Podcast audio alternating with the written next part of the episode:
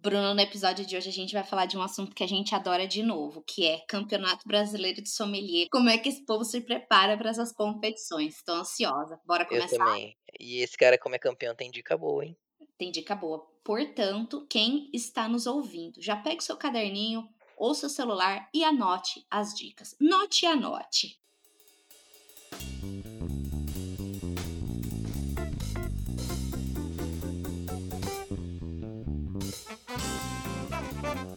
Fala pessoal, tudo bem? Aqui é a Fê do Papo Fermentado e você está no Que Papo é esse? Sejam todos muito bem-vindos.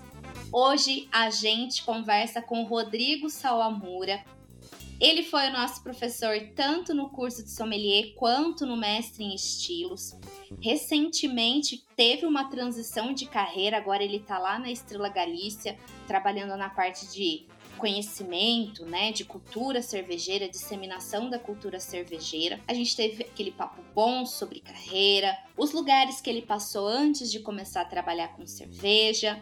Ó, o cara é fera, deu dica pra gente de identificação de estilo, contou pra gente qual é a escola cervejeira preferida dele, um rótulo que ele nunca vai se esquecer e, claro, aquele perrenguinho básico que todo mundo conta quando participa de Campeonato Brasileiro de Sommelier. Claro que ele tem o dele também. Então, com vocês, Rodrigo Salamura.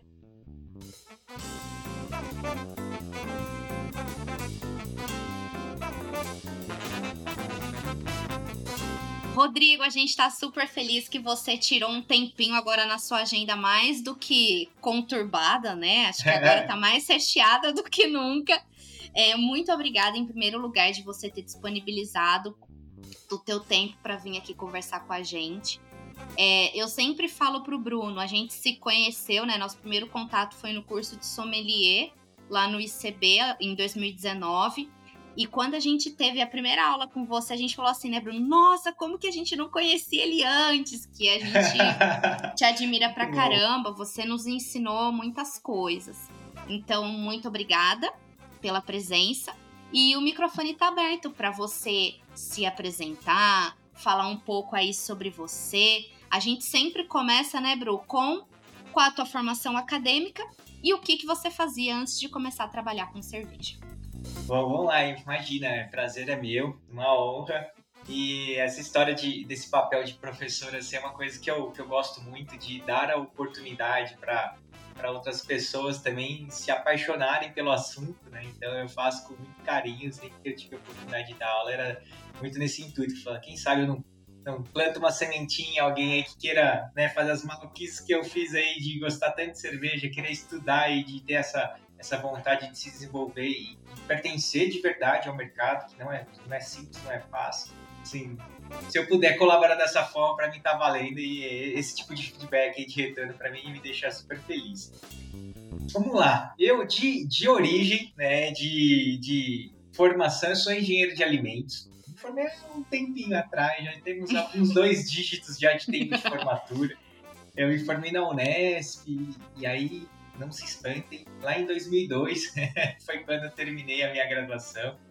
Depois disso, eu passei por vários outros segmentos também. É, desenvolvi a minha carreira como engenheiro de alimentos, trabalhei principalmente no segmento comercial, atuando em empresas aí de commodity, é, de, de, de, insumos de uma maneira geral, né, aromas, é, matérias-primas que são utilizadas no dia a dia aí na, na, na indústria alimentícia de bebidas. E depois eu passei quase 10 anos trabalhando na 3M, né, a 3M do Brasil, dentro do departamento da 3M que era de filtração.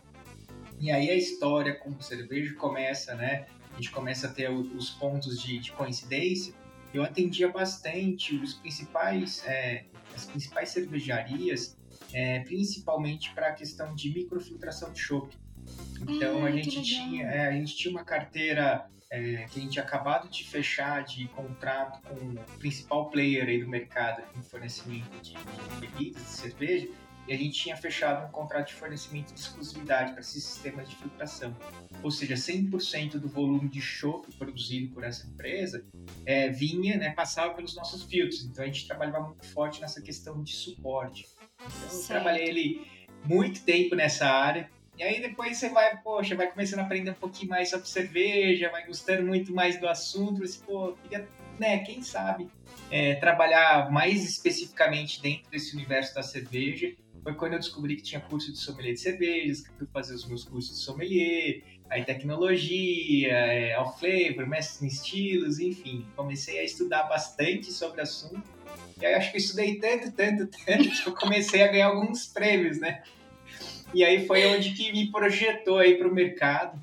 E aí as pessoas começaram a me conhecer, que realmente não sou uma pessoa lá, lá Facebook na época, lá Instagram, e aí as pessoas começaram a me, me conhecer no mercado, aí eu fui chamado para dar aulas.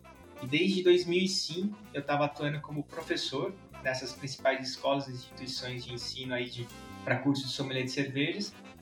E nas reviravoltas da vida, né, nesse último mês, eu acabei de, de fechar contrato, acabei de entrar para a Estrela Galícia, onde eu sou gerente de cultura de cervejas lá.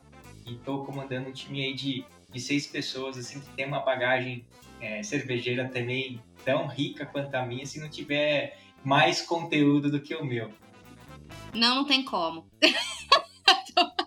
não tem como, não, você tem pior, mais. Pior, pior que tem, esse nosso time é um time muito bom, assim, um time de super, assim, é um time que já estava atuando já no mercado cervejeiro, pessoas que têm assim, experiência assim, muito grande, experiências aqui no Brasil, experiências lá fora. Então é, é um timaço mesmo, assim, sabe? Quando você fala, caramba, onde que eu fui parar aqui? Eu tô com uma. Sei lá, agora, agora a gente tá no futebol, tá meio disperso, sei lá. É, PSG, quem mais? Arsenal, né? alguns desses times da Europa aí que são referências como grandes times. Eu estou simplesmente tentando comandar essa galera aí. Então tá, tá um, muito desafiador assim, e ao mesmo Sim. tempo motivante. Né? Eu acredito. E só para a gente entender um pouco melhor, quando você começou a fazer o seu curso de sommelier, é, de tecnologia, você ainda estava na 3M? Ou Não, você... aí, aí, teve um períodozinho de transição. É, eu comecei a gostar bastante do universo de cervejeira e comecei, como todo mundo, a sonhar com uma possível transição. Sim. E aí, o meio do caminho foi um bar. Eu tive um gastrobar em São Paulo, que chama, ainda ele existe, mas eu não, não tenho mais sociedade nele, chama Balcão 304. A história desse bar tem a ver com a minha outra formação, que eu me formei em gastronomia. Então eu fiz um curso de cozinheiro-chefe internacional no Senac e lá eu conheci esses que foram os meus sócios nesse empreendimento. A gente abriu primeiro um catering, um buffet, e nessa transição do catering informal para um, um negócio né, regularizado, surgiu o Balcão 3, 304, e aí eu fiquei lá durante um, digamos assim, um período até me firmar 100% como professor aí do, do mercado de, de, formação de sommelier de cervejas. Entendi. Lá no ICB, você lembra que ano que foi que você começou a dar aula lá? Ah, lá, lá no ICB foi em 2019, então... Ah, então é, foi logo quando a gente é, fez o nosso. Em 2015, eu comecei a dar aula pela Academia Barbante aqui pela Dummies, né, em São Paulo. Aí eu fiquei Sim. quase que dois anos, até 17, eu fiquei aqui em São Paulo dando aula para eles. Então, é, a franquia né, que estava com Dummies barra Academia Barbante tinha aulas em BH e São Paulo. Então, dei aula para essas duas principais praças nesse, nesse período. Depois de 2017, no finalzinho de 2017, eu assumi a coordenação dos cursos lá da Escola Superior de Cerveja e Malte em Blumenau. Certo. Fiquei lá até 19, quando eu vim, voltei para São Paulo é, para dar aula no Instituto da Cerveja. Então, e lá no Instituto, eu, no Instituto eu fiquei agora até setembro, é, final é, setembro, dando aula. E aí quando foi, eu fiz de novo essa transição, voltando para o corporativo. Para o corporativo. E como é que foi essa questão de você entrar na Estrela Galícia? Foi é tipo assim, você mandou seu currículo lá, abriu uma vaga, você mandou seu currículo, foi um convite. Eu até nem sei se você pode abrir isso pra gente, né? Mas o principal motivo do que papo é esse, né, do nosso podcast, é mostrar para as pessoas que é possível você chegar lá, né? Que às vezes a gente observa as pessoas que a gente admira no mercado cervejeiro e pensa, poxa, como que essa pessoa chegou lá, né? Só nesses primeiros cinco minutos que a gente está aqui conversando, a gente já sabe que tem toda uma trajetória do Rodrigo, né? Que não foi, né, do dia pra noite, que, ah, tô na Estrela Galista, ganhei campeonato e tal. Então, se você pudesse contar pra gente um pouquinho como é que foi essa tua entrada na Estrela Galícia? Uhum, conto sim. Assunto. Na verdade, era uma coisa Sabe quando você não tá procurando muito, mas ao mesmo tempo tá em alerta, né? Você fala assim, ah, vamos lá, né? Vamos, vamos se expor, vamos deixar claro que as oportunidades estão abertas. E aí surgiu um convite para participar do, do processo de seleção. E foi um processo de seleção é, relativamente rápido, né? E conduzido pelo time de cultura cervejeira e pelo RH Global lá da Espanha. Então foi meio que é, rápido, de certa forma, é meio sigiloso, porque toda essa construção das pessoas que, junto comigo, estão fazendo parte do time de cultura de cervejas aqui da Estrela Galícia, é, é, era a preparação para quando pudesse ser divulgada a concretização do contrato lá de fornecimento e distribuição com o grupo Coca-Cola da marca Estrela Galícia, né? Então era tudo muito meio casado, a gente não tinha muita informação do que estava acontecendo, do que, que seria, a gente teve um breve briefing dos, dessas pessoas lá da Espanha. E aí depois o, o processo foi se afunilando, foi se afunilando até que estava né, conversando praticamente lá com o diretor-geral de marketing da Estrela Galícia, da Espanha, é, já para meio que, ó, vai ser isso, vai acontecer isso, né? Essa vai ser, esse vai ser o nosso objetivo e foi meio que mais ou menos assim que, que surgiu essa história entre o acaso e a busca, né? Acho que poderia colocar desse jeito, mas foi super rápido, é, não muito divulgado por conta dessas questões aí de contratos maiores que estavam envolvidos, é, mas foi algo assim bem, bem, bem inusitado. Assim. E eu lembro até até hoje quando veio a primeira conversa de fazer parte do é, do processo de seleção, a gente, né, que trabalha ali mais, estava trabalhando mais com a galera de cervejaria artesanal, assim, mas, putz, né, será que assim, né, ah, vou, vai, sabe, vou, vai que dá certo, é. vou ouvir, né, sabe?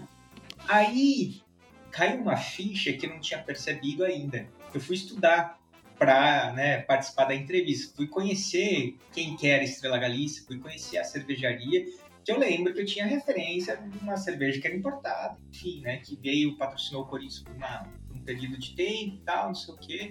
Que aparece tinha... no La Casa de Papel, né? Que é, não, não tinha, é, que não tinha grandes referências, né? Da história da cervejaria, do que, que eles faziam, de que forma faziam. E aí, quando eu fui estudar, eu fiquei surpreendido. Daí eu falei assim, puxa vida, agora eu tô começando a ficar com vontade de realmente tocar esse processo pra frente.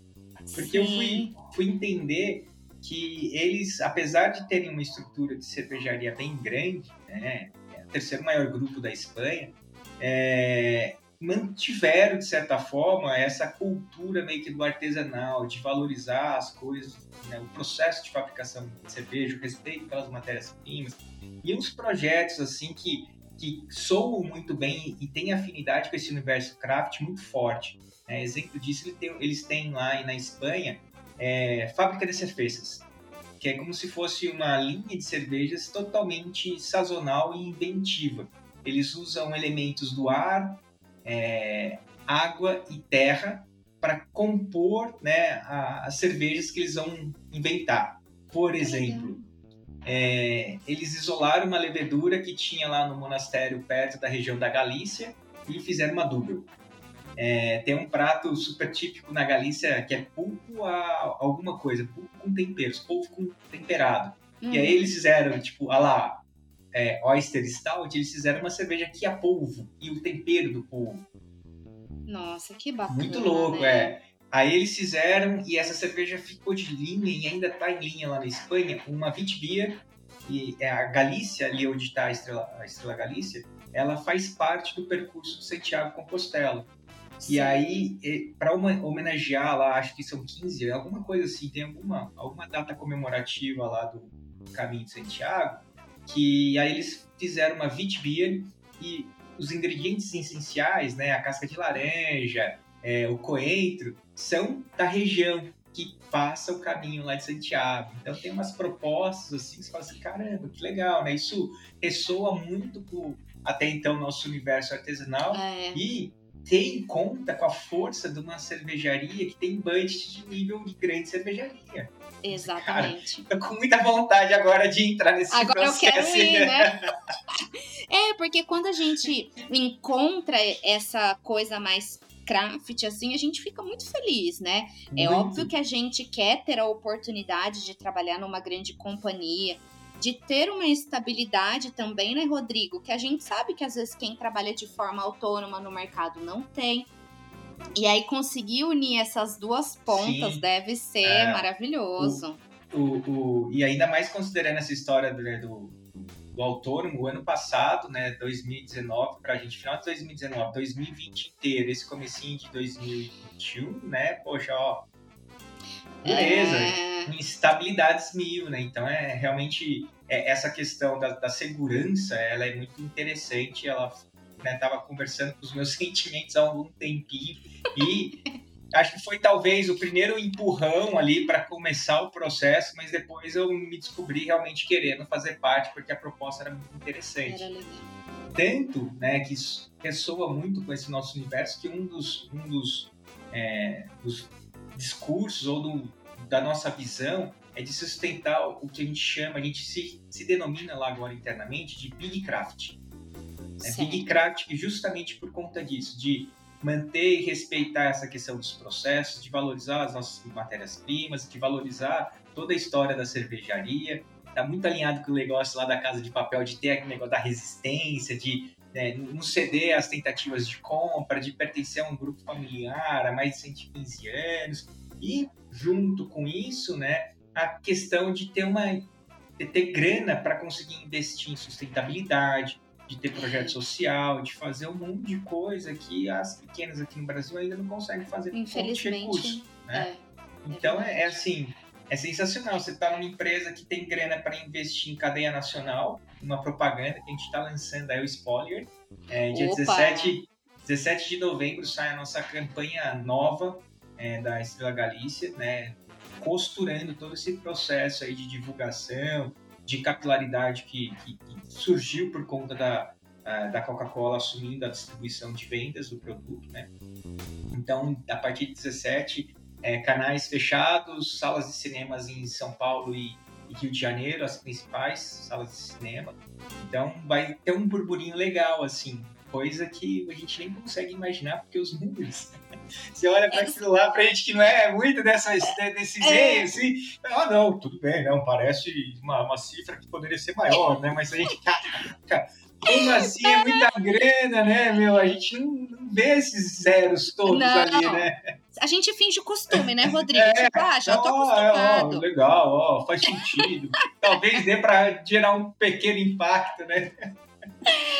Mas é sensacional. Isso, isso é um negócio que é fantástico, né? E, e, e os projetos do que a gente está hoje para o projeto do que a gente quer se tornar daqui cinco anos são assim é, é, empolgantes, audaciosos, né? Que vai demandar bastante trabalho, mas vai ter provavelmente muita coisa boa para aparecer por aí. É, ao que me parece, é, acho que você entrou no momento certo, assim, né? na empresa. Acho que você está pegando meio que um divisor de águas, né? Pelo que você está contando, assim, das novidades que vão vir e tudo mais. É, quais que são tuas principais atividades dentro desse cargo? A tua conversa é mais é, com os internos, com os colaboradores? Ou vocês já têm projetos para clientes? Como é que funciona essa questão da cultura cervejeira? Tá, a gente vai, a gente trabalha em duas frentes principais. A gente chama de é, treinamento ou de é, apresentar cultura da cerveja ou cultura cervejeira para clientes, aspas, internos e clientes externos. Externos. Quem que a gente está considerando como cliente interno? Além dos funcionários, dos novos funcionários que recebem cultura cervejeira, mas uma coisa assim para a gente ficar assim de queixo caído a meta da empresa, da companhia, isso já é meta lá da Espanha, mas a meta aqui do Brasil também é que 100% dos funcionários aqui tenham pelo menos o Cicerone Beer Certificate. Caramba! Então a gente tem um programa lá que se chama Soy Cicerone, que é certo. um programa que a gente é, apresenta um resumo do que pede de conteúdo, de conhecimento o Cicerone Beer Serve. Então a gente dá esse curso para as pessoas que estão lá é, entrando ou que já são do time da Estrela Galícia. É, no término dessa, desse curso, que dura aí um mês, dois meses, é, as pessoas meio que estão aptas a fazer a prova do Beer Server né, e a gente banca o Beer Server para os funcionários. Que legal. Então esse, essa, essa é uma meta. E dentro da estratégia, o segundo passo é, é incentivar alguns candidatos para ter o Certified, né? Sim. Então, ali a gente provavelmente a gente vai ser muito bem estimulado para se, se, levantar a mão para ter o beer server, né? Então, é uma outra meta da empresa de ter pessoas chaves essa condição, né? Então, muito da cultura, talvez, da Europa ou mesmo dos Estados Unidos, aí, de valorizar o Cicerone, mas é uma coisa que a gente não vê, né, em outros ambientes, não, né? Não, não, não tem. Não tem. Então, é, é porque eu sempre falo assim que a gente tá falando, tem todo o business, né? Óbvio, por trás da empresa, mas é tão bom quando tem os colaboradores que, que sabem mesmo sobre Sim. o assunto. Faz uma diferença tremenda. Muito, muito, muito mesmo. Então, é, esse é um pedaço do internos. A outra parte que a gente considera interno é todo o time que está envolvido com a parte comercial dos nossos novos distribuidores, que são pertencentes ao grupo Coca-Cola. Então agora a gente está partindo da operação, a gente vai treinar, né, tanto em cultura da Estrela Galícia como marca, quanto em cultura de cerveja, essas pessoas do comercial de Coca-Cola como De Coca-Cola. Então, a gente está falando em nove engarrafadores, a gente vai prestar essa, esse apoio em termos de conhecimento de cerveja para todos esses times, né, desses nove engarrafadores. E aí a gente fecha o bloquinho dos internos que a gente fala.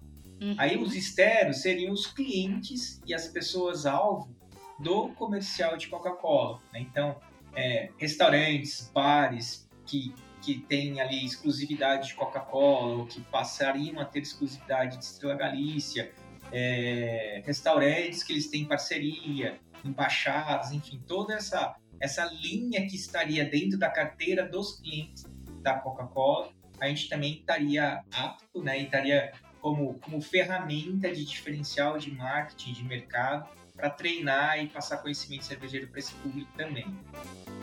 Então Legal. seria, de uma maneira geral, um grande resumo aí de como que a gente pode atuar nesses internos, né, pensando nós, Estrela Galícia aí, funcionários Coca-Cola, de uma maneira geral, força de vendas, comercial, marketing deles, e os externos, embaixadas, restaurantes, supermercados, até a gente tem ali é, uma meta audaciosa chegar até em nível de promotores de venda, a gente conseguir espalhar essa questão do conhecimento, de novo, não só de cultura da Estrela Galícia, da marca Estrela Galícia, mas também de cultura geral de cerveja. Né? A gente passa, passa, passa batido ali, passa conversando a respeito ali matérias-primas, processo, classificação de cerveja. Então a gente dá um apanhado geral e fala um pouquinho de portfólio e da, dos valores da marca. É, é bastante trabalho, né? Nossa, muito. A gente está falando aí é, numa. numa só, a gente, semana que vem a gente começa, por exemplo, a fazer a primeira onda de treinamento no Rio, né? Então lá são, acho que, é, dois, quatro, seis, oito, doze, quase 20 escritórios comerciais. Imagine só nesses 20 escritórios comerciais, quantas pessoas que a gente vai impactar, né? É Quantos vendedores coisa. que a gente vai impactar. É por isso o time, né? Então a gente tem um time, e aí eu estou muito mais nessa parte, a, a, a, princípio, mais estratégica, né? De uhum. pensar pensar como, como, como coordenação mesmo, para que esses times que a gente tem pessoas no Rio de Janeiro, a gente tem pessoas em Santa Catarina, Rio Grande do Sul, interior de São Paulo, São Paulo, atuem, né, é, é, sendo a base de apoio desses garrafadores de Coca-Cola aí. Legal, muito bacana, super interessante. E aí, Rodrigo, só voltando um pouquinho assim, antes de você entrar na Estrela Galícia, é, acho que você tinha, me corrija se eu estiver errado, acho que você tinha uma empresa também, é Taste Lab, é isso o é, nome? É isso, é Taste Lab, isso. Na Se verdade, a gente, a gente é, é, malabares, né? A gente tipo balança os pratos, né? Fica equilibrando o prato, faz malabares, aí vai no vai Eu sei. Bamba, é, eu e o Bruno faz a mesma coisa. Então, o que, que era? É, o Taste Lab era, era uma alternativa que eu tinha para desvincular o meu nome de professor das escolas que eu dava aula. Né? Uhum. Então, às vezes surgia a oportunidade para conduzir uma palestra, mas não eu representando a escola que eu dava aula, mas sim eu ah, falando como tá. Rodrigo, né? Então, para dissociar essa imagem, né? Rodrigo das, das escolas das para escolas. o Rodrigo empresa, eu criei o nome Taste Lab, onde eu fazia, né? é, jantar harmonizado, palestra, é, essas, essas degustações guiadas que a gente teve bastante aí no mundo online, aí, de pandemia.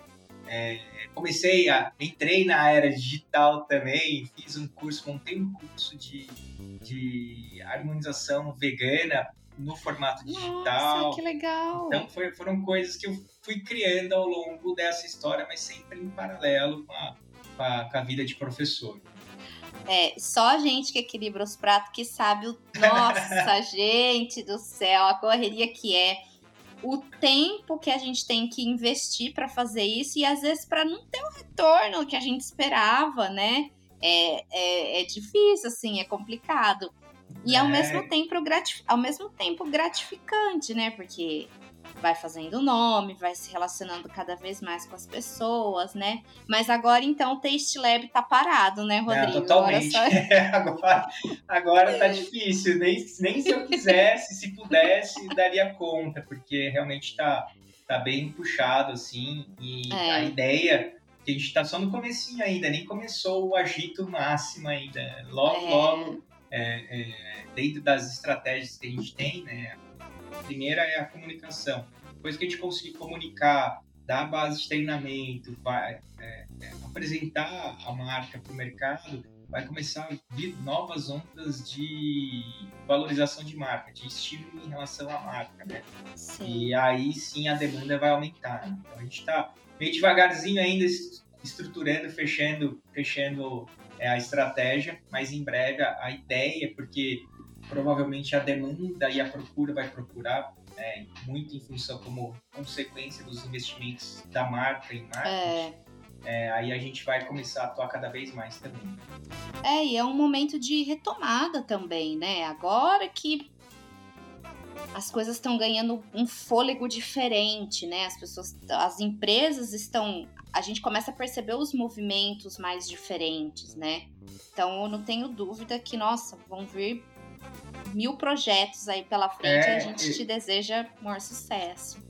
Obrigado. E, e, eu acho que é bem, bem, bem nessa linha mesmo. Acho que a, a consistência né, é, tá aí, tá apresentada já. Então, é, aquelas incertezas que a gente tinha, ah, quanto tempo vai durar é, sair da zona vermelha, ir para a zona laranja, caminhando para a zona amarela, liberação.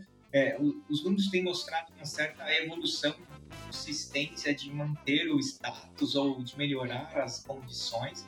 Então, essas aberturas cada vez mais fortes nas grandes praças, nas outras cidades, é, e o pessoal com vontade, apesar da gente internamente estar tá, é, passando por um processo difícil né, de reestruturação econômica e tudo mais, é, mas as pessoas estão precisando sair um pouco, é. estão precisando se relacionar novamente, é precisando, estão com vontade ali de de voltar a ter alguma coisa próxima do que se tinha aí há dois é. anos atrás. É verdade.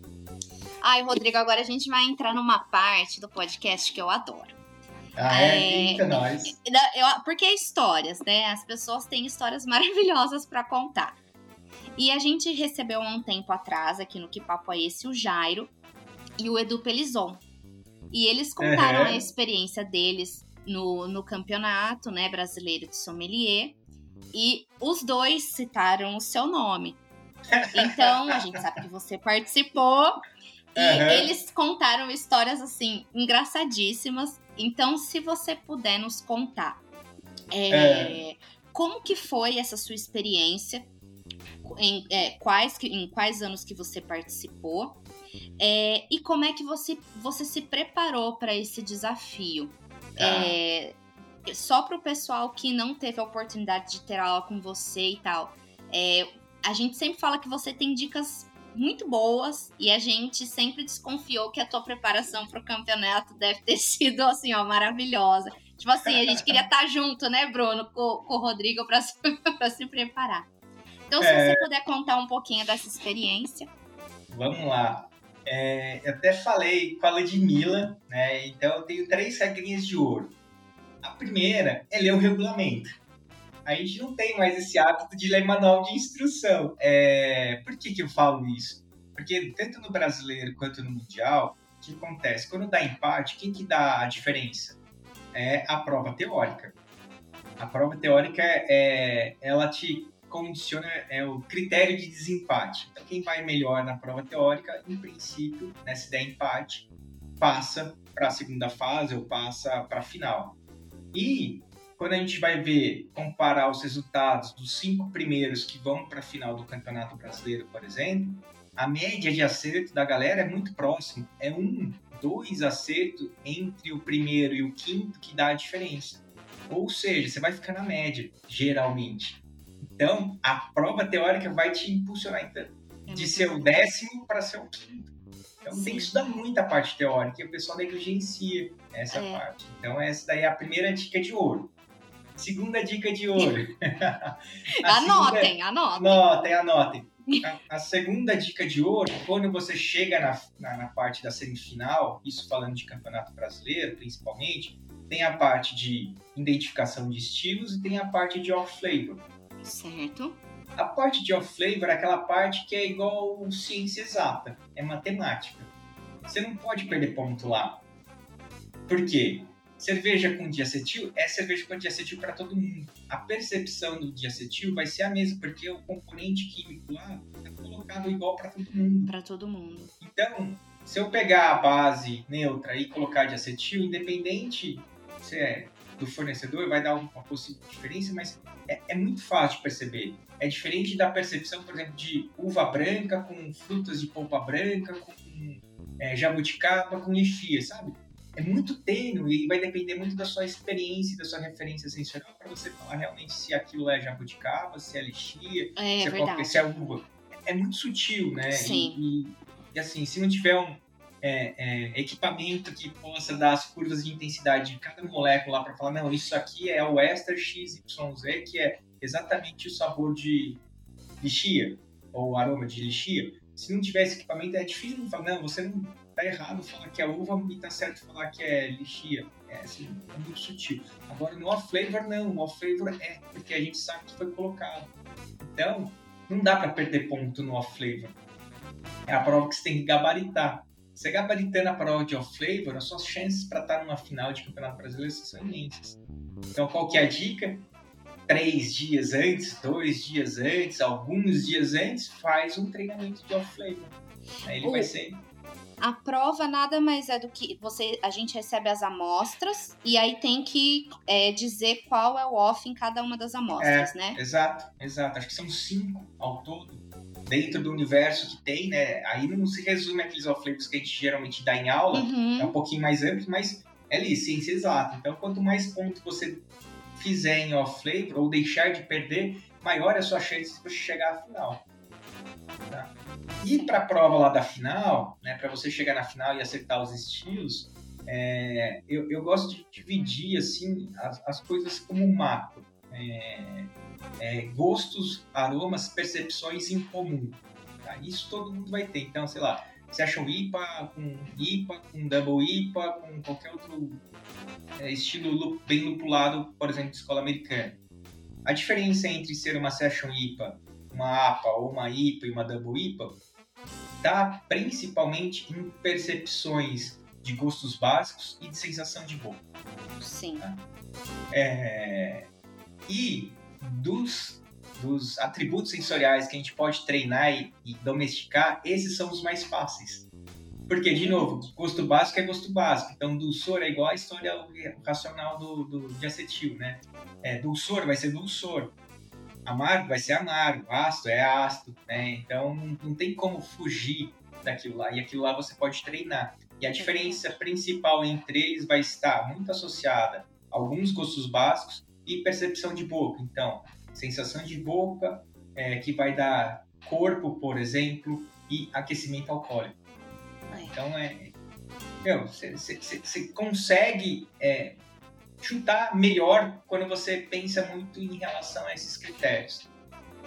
é, é o, são essas três dicas de ouro que eu falo, assim, é, pensar na, na, preparação, né, já com esse conceito. Assim, eu não Sim. posso, tem que mandar muito bem na prova teórica, não posso perder ponto na, na prova Nossa. prática e na, na parte de identificar estilos, né, entender o que, que é o estilo globalmente falando, né, o aspecto geral dele, ah, tem toquezinho frutado, tem amargor, mas tem menos intensidade de álcool e tem amargor que vai ser mais persistente.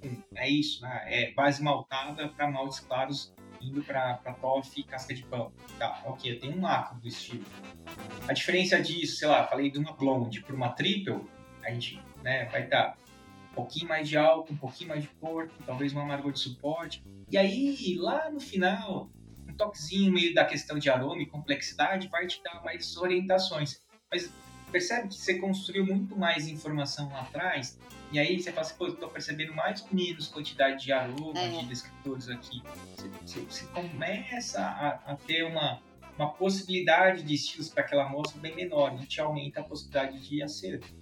É, tem muita hora copo, mas também tem muito estudo, né? O estudo teórico, que eu sempre falo assim, tá, e aí você degustou, degustou, mas se você também não tem as referências, né, os parâmetros de cada estilo, fica difícil também. Muito Óbvio, difícil. gente, que não dá para ficar só na teoria, claro que não. Uhum. Mas, nossa, ajuda Mas, muito. É, é exatamente isso. Você entender que a, o perfil sensorial de uma, de uma double vai ser um pouquinho aí de calda de pudim, né, açúcar caramelizado, um pouquinho do biscoito, uma base meio que âmbar escuro até marrom, intensidades alcoólicas do médio alto para não tá no alto ainda, é um baita de um guia, né? E você sabe, na hora que você perceber essas características em boca, te dá, liga aquela luzinha, chaquinha, né? Pô, é. poxa, aqui tá parecendo dúvio. Peraí, se não for dúvio, pode ser o quê? Pode ser uma Weizenbock? Ah, pode ser uma Weizenbock. Pode ser uma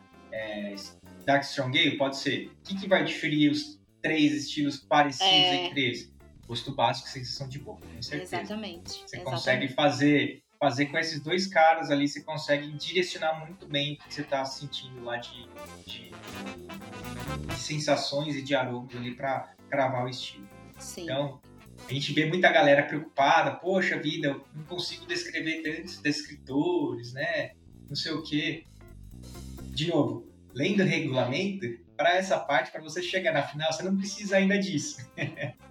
Você vai precisar dessa parte na final. E daí na final é a parte onde vira o show, onde performance individual, aquela familiaridade com o palco, é, talvez o quanto que a pessoa se demonstra ali, uma pessoa é, é, é que consegue cativar o público, vai ser a diferença para ser ou não campeão. É, aí é muito mais performance digamos, de sommelier do que a parte técnica. A parte técnica te garante você chegar naquele, naquele momento. E aí o resto é, é, tem a ver com a questão do, do serviço mesmo, com a função de um sommelier de serviço. De um sommelier. O quanto que ele está familiarizado com aquela situação. E você chegou confiante para tua prova? Claro que não. Eu vou só acender a luz aqui, calma aí. tá bom. Claro que não, gente, é, é pavorante, pavorante. Todo mundo porque... fala a mesma coisa, que é desesperador. Tem a salinha do terror lá no brasileiro, né? A salinha do terror que a gente fica na sala de baixo do instituto, né? Esperando ah. ser chamado. Aí tem um sorteio, aí vai um por um ali, você só ouve os aplausos na hora que termina. Imagine quando você é sorteado o quarto ou o terceiro para subir, você fica lá fritando literalmente os neurônios, naquela ansiedade, você vai o que eu faço agora, né? E em todas elas, assim, confesso que talvez, talvez a de 2016, que eu fui campeão brasileiro, eu estava um pouco mais tranquilo, porque eu já estava com quase dois anos de, de aula, já tinha me ajudado bastante essa parte de palco. Eu uhum. sempre fui muito ruim no palco, né? sempre fui muito nervoso. E a a possibilidade de dar aula me ajudou bastante nesse controle emocional. E eu acho que talvez ali em 2016 eu estava um pouquinho mais ou menos nervoso no dia da final, porque já conhecia um pouco o que ia aparecer na, pela frente, né? já tinha participado da final de 2015 Então foi, foi menos traumático. Mas é, tirando essa experiência, as duas finais de campeonato mundial e a minha primeira final de campeonato brasileiro, assim, foram aterroriz... aterrorizadoras. Não, eu imagino. E tem alguma história assim que você se lembra? Porque eu acho que o. Ah, a gente conversou com o Celso também e ele contou a história da Chimé Triple, né, bro? E ele não achava na, na, na geladeira para fazer a parte do serviço. Mas porque quando a mesa solicitou uma chimé, ele tava na cabeça a chimé rouge. Uhum. A de rótulo vermelho. E ele abria e cadê o rótulo vermelho? Cadê? Cadê? E não era, era triple. Tava lá na geladeira e ele não achava. Você tem alguma história assim também? Ah, não sei, alguma história que te marcou assim do nacional ou internacional? O Mundial de 2015, que foi no Brasil, né? Então, era, era um regulamento diferente, até mudou depois de 2015 para 2017. Mas você fazia três provas e saíam três pessoas para a final direto, né? Aí eu fui uma dessas pessoas, né, que saiu direto para a final. Aí tinha os, as requalificações, qualifiers, e, enfim, né, repescagem que se chamava. E aí fui para a final e a final, a dinâmica da final do campeonato mundial é diferente. Ficam três rótulos vendados, três cervejas vendadas, eles abrem lá as cervejas na hora, você escolhe uma e faz o serviço.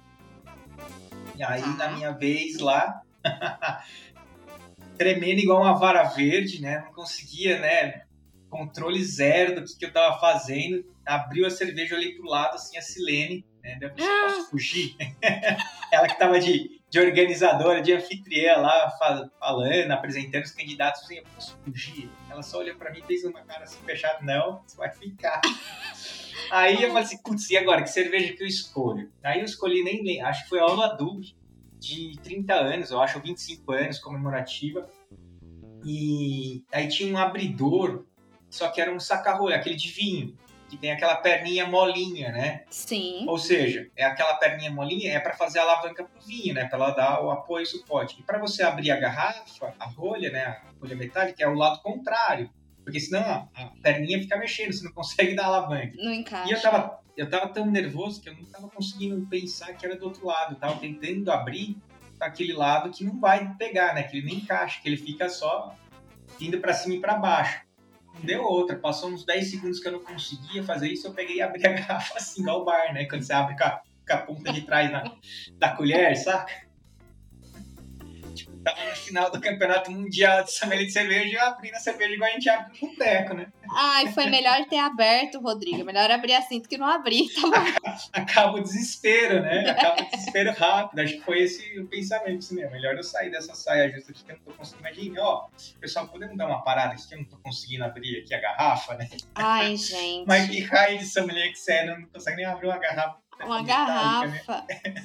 Ai, mas é, são histórias assim que, meu, é o nervoso, ele faz coisas assim com a gente que depois você fala, meu, por quê? Sabe? Eu, eu sei fazer isso, mas na hora ali você não raciocina direito e vai e abre a garrafa lá no bar com a, com a é, colherada.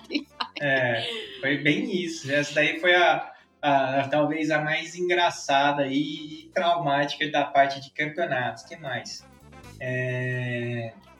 E, e, da prova, da segunda vez lá no Campeonato Mundial em 2017, que foi lá na Alemanha, é, uma baita dificuldade foi que eles serviram numa taça, assim, que era a taça usada nos cursos da Áustria.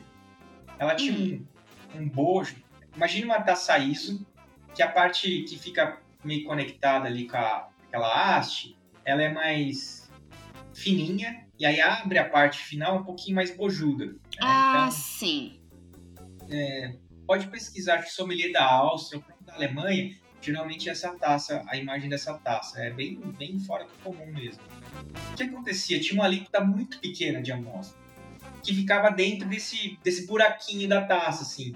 E a, o raio do aroma não saía da taça, porque estava ali meio que preso. E você dava um gole meio que acabava com a amostra porque você não tinha alternativa de dar dois goles. Desesperador, porque você tinha que tirar toda a sua percepção no aroma e tinha um gole para perceber a cerveja, né? Então, assim. É Nossa, é... gente. Muito difícil. Muito, muito tenso, porque eu só tenho um tiro, não posso errar. Por exemplo, no Brasil, eu lembro que foi naquelas estantes, né? Aquele copo cilíndrico, tipo Uhum. de Kirsch. Sim. E o volume que foi servido foi um volume ali que dava, né, pra ir pro churrasco depois, até de tão grande que ele servia, de tanta quantidade.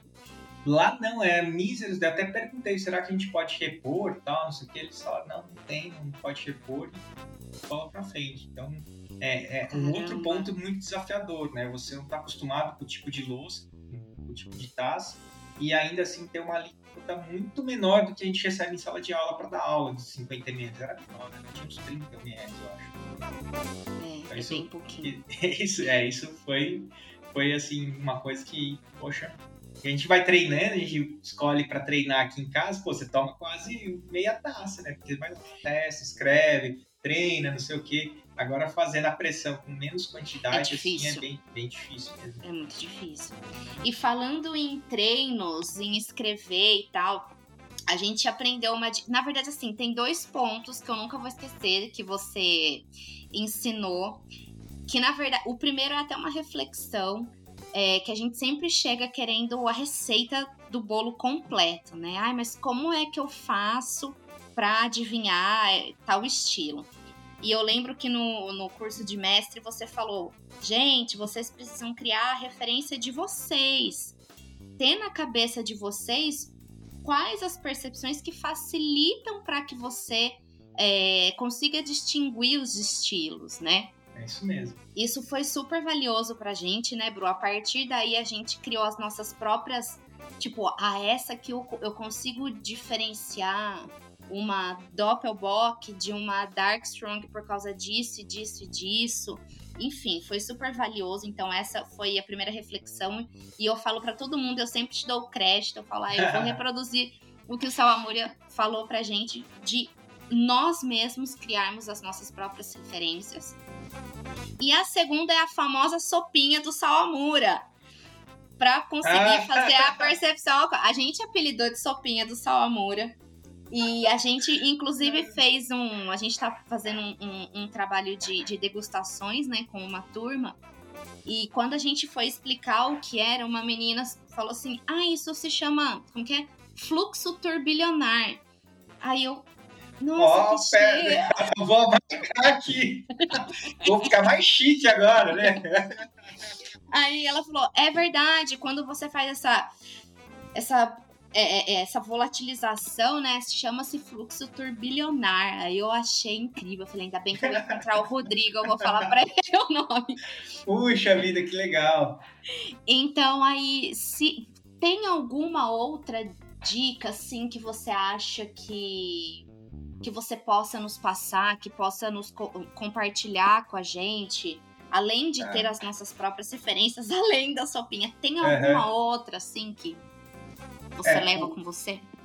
Aí, indo de encontro para a criação das próprias referências, né, é, partindo-se do princípio que aquele macro, né, a ideia geral do que, que é aquele estilo, as pessoas já tenham, né? A gente já está falando de uma galera que fez mestre em estilo, uma galera que já tem um pouquinho mais de rodagem no universo de degustação. Então, partindo desse princípio que as pessoas já têm essa referência macro do que é um estilo, é, o desafio aí é tentar ao mesmo tempo, buscar degustar coisas que vocês ou que você julgue próximo. Então, às vezes, né, para mim, tem algumas coisas que são mais óbvias, né? É, por exemplo, Weizenbock, é, Helles Weizenbock com Blonde, para mim é bem parecido. né? Eu Uhum. sempre dou umas escorregadas nesse estilo. Então, de novo, ver o que, que tudo, quem mais que aparecer, poxa, Blonde, vamos, será que Tripa também se encaixa nessa, nessa linha de, de coisas próximas? Ah, encaixa. Aí pegar três estilos referentes, daí a dica é pegar é, os estilos é, world class que a gente fala, né, que são Uhum. os internacionais mesmos, feitos lá na própria, no próprio país de origem, e degustar simultaneamente e tentar perceber naquele perfil de criar as próprias, as próprias referências, onde que vai estar cada um das, né, das, das diferenciações entre eles. Vai ter alguém, né, vai ter sempre alguém ali que você vai perceber mais ou menos. Então, no- nesse caso específico entre Blonde Ale e Helles Weizenbock, é, o aftertaste, a, a, a persistência do dulçor, geralmente nos estilos de família belga, são, é muito maior, é muito mais intenso e prolongado do que nos estilos de família ah. alemã. Então, qual é a grande... É, o cenário geral, os descritores principais são praticamente os mesmos. Você vai ter o quê? Aquele éster frutado que vai lembrar a banana doce, a banana, um leve condimentado, uma força alcoólica relativamente próxima. E, de uma maneira geral, o que a gente vai perceber? O final da Hell, da Weizenbock é mais breve, assim, ele não fica aquele final é, arrastando na boca. Você tomou, acabou. Cerveja que tende aquela configuração do seco, apesar de ser uma Weiss, apesar de ter um pouco mais Sim. de cor, ela, ela, vai um pouquinho mais rápido do que os estilos belgas. Isso é uma característica meio que quase que marcante da grande maioria dos estilos belgas, tirando os ácidos de fermentação híbrida, né? Mas Sim. eles ficam aquele docinho, aquele docinho contínuo, persistente. É, é né? Tipo, grudado na boca. Então, tá em dúvida entre belga e alguma outra referência de estilos que não é belga, vai para essa linha do dulçor. Assim. Tenta perceber o quanto que persiste esse dulçor nos estilos belgas e quanto não persiste no outro. Né? É, uma primeira dica que dá para dá para pensar. O que mais? É... E já estamos tendo aula já, eu já tô aqui, é... tipo, memorizando tudo. É... A, a, brincadeira do álcool, né, da sopinha, ela é muito legal e dá para fazer em casa para você começar a se acostumar e, e começar a criar suas referências é, com produtos mais neutros.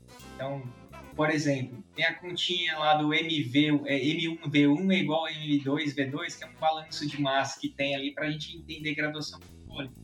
Então, você fazendo isso, você consegue calibrar, por exemplo, uma solução aquosa, usa, por exemplo, vodka neutra, né? Então, uhum. álcool neutro. Você vai diluindo a vodka e cria lá uma diluição de 3% de álcool. Você cria lá uma diluição de 5% de álcool. Cria uma diluição de 6,5% de álcool, de 8% de álcool. Mesmo numa base mais neutra, você consegue perceber e criar a sua referência da intensidade que aquele álcool traz para você. É verdade. É claro que numa base mais equilibrada vai ser mais difícil sentir tanta potência. Mas a gente dá uma ideia do que esperar de sensação, ou quanto que vai aquecer, ou quanto que vai vir aquela volatilização do álcool quando ela tiver Sim. com 5 de álcool, quando ela tiver com 7 de álcool. Né? Aí você consegue brincar com essas, essas alternativas.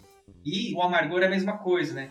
Lojinha de, de cerveja caseira, extrato de lúpulo, e pega uma cerveja que você sabe que daquelas né, de alto volume que tem pouco amargor, vai dosando e vai intensificando o amargor, vai criando essa percepção, putz, isso aqui está perto de 20 BU, isso aqui está perto de 30 BU, isso aqui está perto de 40 BU. É. Cria essa sensação, essa referência de intensidade de amargor, para na hora que você tiver, putz, mas é German Pilsner ou Munich Helles?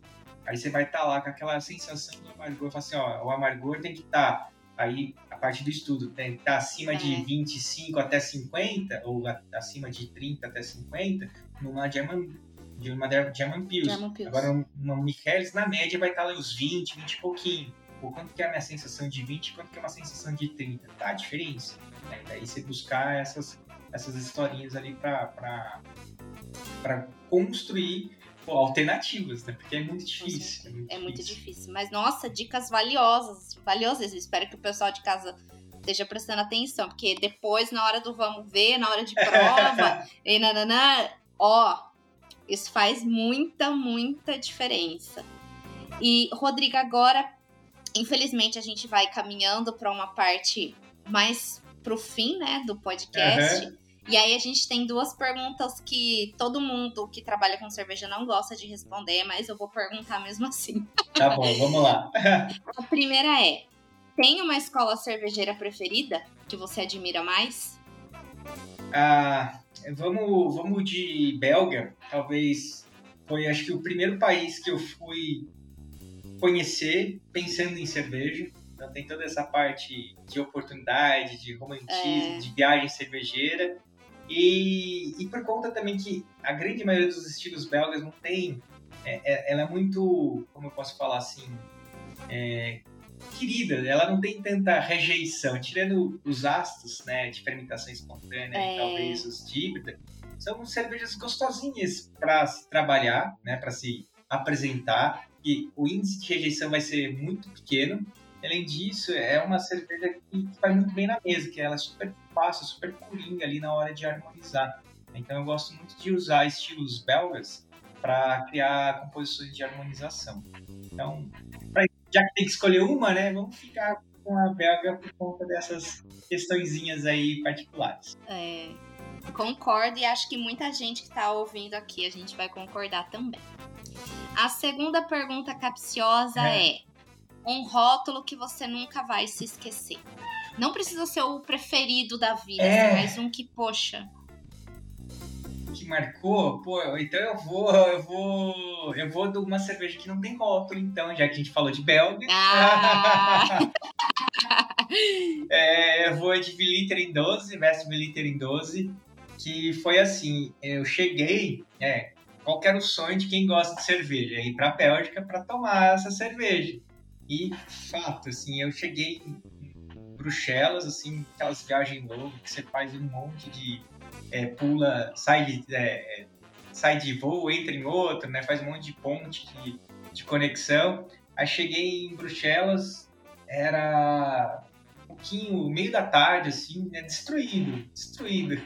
Cansado, mas foi, meu, não vou sossegar enquanto eu não for atrás. Sabia que não ia ser fácil achar. Aí larguei a mala lá no, no, no hotel e saí pro centro para perguntar, né? Eu ia de lojinha em lojinha perguntando se eles tinham, como conseguia encontrar em Bruxelas, porque tava bem longe da, da, da cidade é, onde tem um café, onde tá um mosteiro. E aí, eis que me surge, né? Ah, não, tem a loja lá, tal, não sei o que, que lá eles vendem, mas tem que perguntar, porque eles não deixam expostos, né? Então, foi a primeira cerveja que eu comprei lá, não tinha tomado nenhuma, né? Levei, ah, que delícia. É, levei pro hotel, pedi gelo, deixei lá na, na gelando na, na pia do banheiro e, meu, agora eu vou tomar dentro do hotel também. E eu saí pra dar um rolê, assim, saí pra passear. Aí já, já esqueceu o cansaço, né, já Rodrigo? Esqueceu, Tomou já. a veste doce. Pra... Aí foi, né? Aí, não, agora, missão cumprida, agora vamos pensar no que mais que tem que fazer. É verdade, é verdade. Ai, que legal. E aí, para fechar com chave de ouro, como é que você gostaria de ver o mercado cervejeiro aqui no Brasil daqui uns 10 anos? Bom, é... pode ser bastante sonhador, talvez, né? Lógico que pode. Então tá bom. Então, primeiro, acho que a primeira coisa, acho que é, com menos mimimi, talvez com mais unidade, é, as pessoas mais colaborativas, acho que seria o principal sonho. E dentro de uma expectativa um pouquinho mais realista, que realmente as oportunidades, as oportunidades aparecessem né, de uma forma é, maior para quem gosta e quem quer se envolver com esse tema. É, a gente sabe que não é fácil, a gente sabe que nem todas as oportunidades estão disponíveis para quem quer trabalhar nessa área, mas que a gente tem um mercado tão maduro e tão grande que as oportunidades é, sejam comuns e para quem quiser trabalhar nesse segmento. Acho que seria né, minha visão aí de, de, de, mercado cervejeiro. Um pouquinho utópica, mas é, é, ainda com esse olhar aí de, de professor romântico, assim, de falar, pô, todo mundo tem que quer, né, que quer trabalhar, deveria ter oportunidades para conseguir é, se, se, viabilizar nesse mercado, que, de novo, não é simples, não é fácil. Esse, não é. esse é, o, é, o, é o ideal. Assim. Muito bom. É o que eu gostaria de ver também.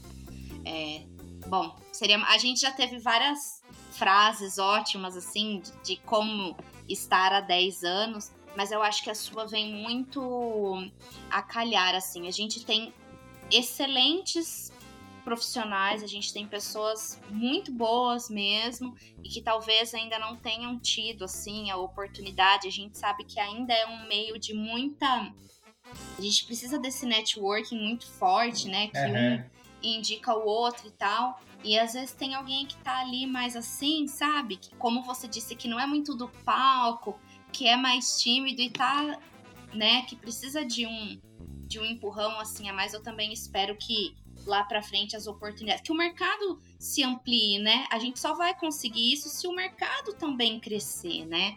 Quem sabe a gente é. vem galgando aí, conquistando o nosso caminho nosso espaço dia após dia, quem sabe, Quem né? sabe, É né? E sendo um pouquinho mais realista, acho que essa, essa questão toda, ela, ela vai dar, assim, por conta do, do crescimento do mercado, né? Pra gente conseguir crescer É. o mercado, a gente tem que, na brincadeira do, do bolo, né? A gente tá aumentando o bolo, mas não tá aumentando a quantidade de bocas para comer o bolo. Então a gente vem Exato. ano após ano crescendo em relação ao número de cervejarias artesanais, a gente vem, de certa forma, é, é, navegando de um crescimento. É, o, o- o grande problema é que a, a distância de precificação de uma cerveja artesanal, uma cerveja né, que é tida como diferenciada, ainda é muito grande em relação às cervejas de linha, as cervejas que a gente fala que as grandes cervejarias fabricam. E isso inviabiliza o acesso de muita gente.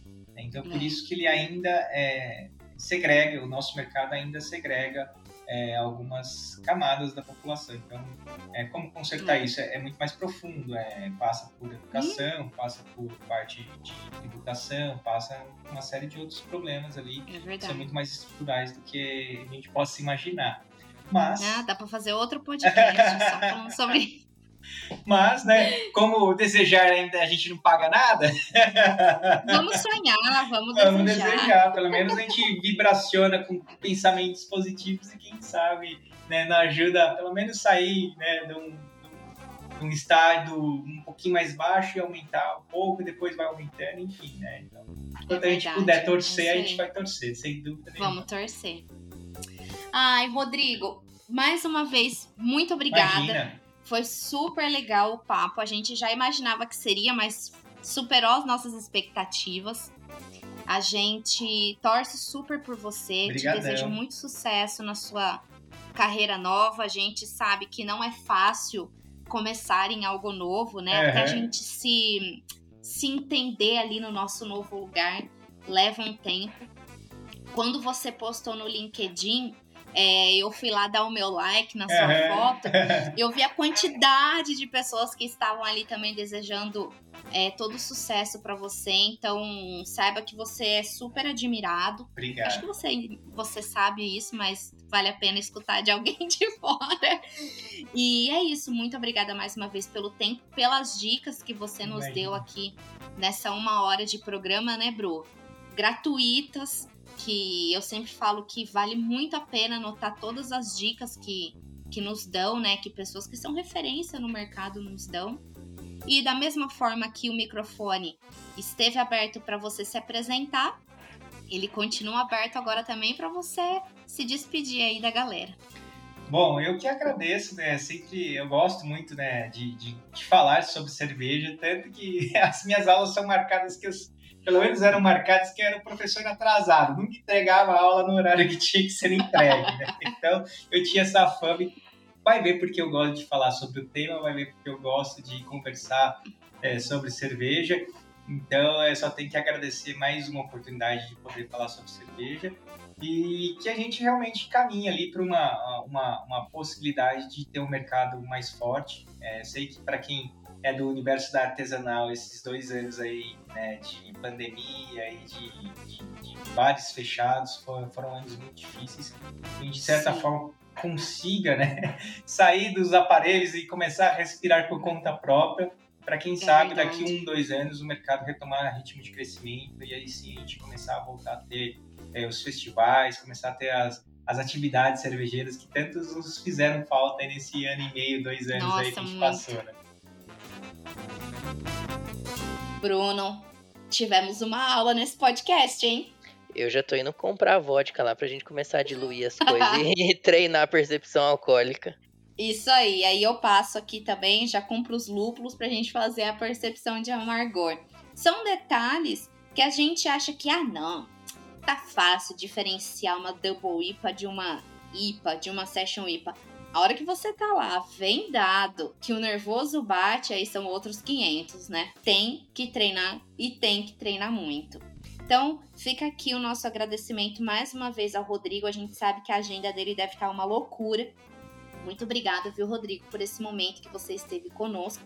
Desejamos muito sucesso na sua carreira. E o que, que tá faltando pra gente encerrar esse programa com chave de ouro, Bruno? Momento jabá sincero. E hoje é com a Mari da Hops Flow, que sempre traz cerveja muito boa aqui pra gente, né, Fê? Com certeza. Quando a campainha aqui toca e a gente sabe que é da Mari da Hops Flow, hum, tudo melhora. Ó, fiquem ligados no recadinho que ela tem para vocês, porque tem cupom de desconto para você que quer efetuar a tua primeira compra na Hops Flow. Não perca essa oportunidade. Mari, tá aí com você, solta a voz. Olá, ouvintes do Papo Fermentado. Aqui é a Maria da Hoops Flow. Eu gostaria muito de agradecer o Bruno e a Fer pelo convite. É, a nossa amizade surgiu através né, da paixão pela cerveja e também da vontade de fomentar a cultura cervejeira aqui aos nossos arredores. A Hoops Flow ela é um e-commerce. É, a gente só comercializa as cervejas que acreditamos. Hoje no nosso e-commerce a gente tem mais de 250 rótulos de cervejas especiais artesanais e também, recentemente, a gente abriu uma loja física na cidade de Hortolândia, é, onde você pode degustar, inclusive, todos os nossos rótulos gelados. É, eu gostaria muito de fazer um convite para todos os ouvintes aqui do Papo. Vocês acessando a nossa loja virtual www.hopesflow.com.br e utilizando o cupom Papo Fermentado, você ganha 10% de desconto na sua primeira compra no nosso site. Então é isso, roupinhos e roupinhas, como eu costumo chamar os meus leitores. É, espero vocês por lá e vamos nos falando. Um abraço. Ufa, mais um, hein? Mais um pra conta. É isso, pessoal. Um beijo e até a próxima.